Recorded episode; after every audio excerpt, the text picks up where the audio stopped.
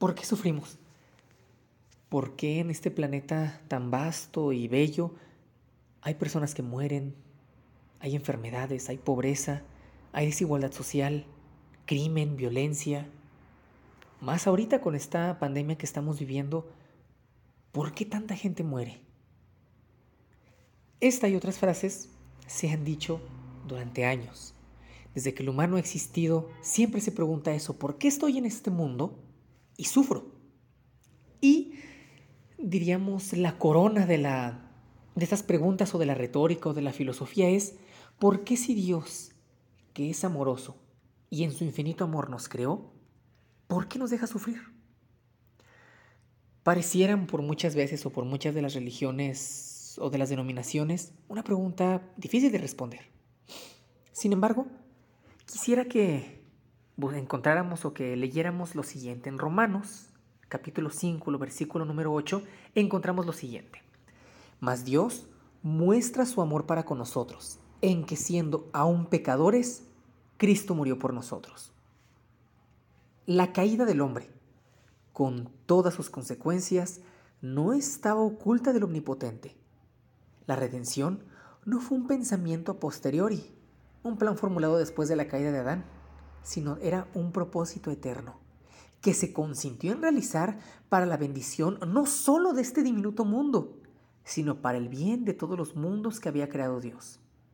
Cuando el hombre pecó, todo el cielo se llenó de pesar, en desarmonía con la naturaleza de Dios, desobedeciendo las demandas de su ley, nada, sino la destrucción, estaba delante de la raza humana Puesto que la ley divina es tan inmutable como el carácter de Dios, no podía haber esperanza para el hombre a menos que, en alguna forma, se pudiera idear algo por lo cual pudiera ser perdonada su transgresión, renovada su naturaleza y restaurado su espíritu para reflejar la imagen de Dios.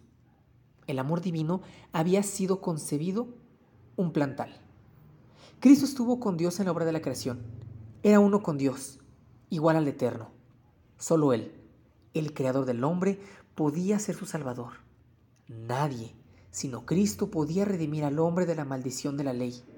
Cristo se propuso llegar hasta los abismos de la degradación y del dolor del hombre y restaurar al alma arrepentida y creyente a la armonía con Dios.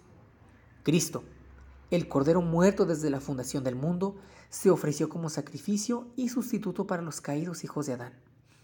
Por medio de la creación y de la redención, por medio de la naturaleza y de Cristo se revelan las glorias del carácter divino. Por el maravilloso despliegue de su amor al dar a su Hijo unigénito, se revela el carácter de Dios a las inteligencias del universo. Por medio de Cristo, nuestro Padre Celestial es conocido como el Dios de amor. Si tú, o yo, o alguien en este mundo ha sufrido y piensa el por qué estoy sufriendo, por qué si yo creo en este Dios de amor, me pasan estas cosas, te invito a que leas Romanos 5.8. Haz tuyas estas palabras, porque nosotros, aun siendo pecadores, somos y tenemos la oportunidad de ser llamados hijos de Dios.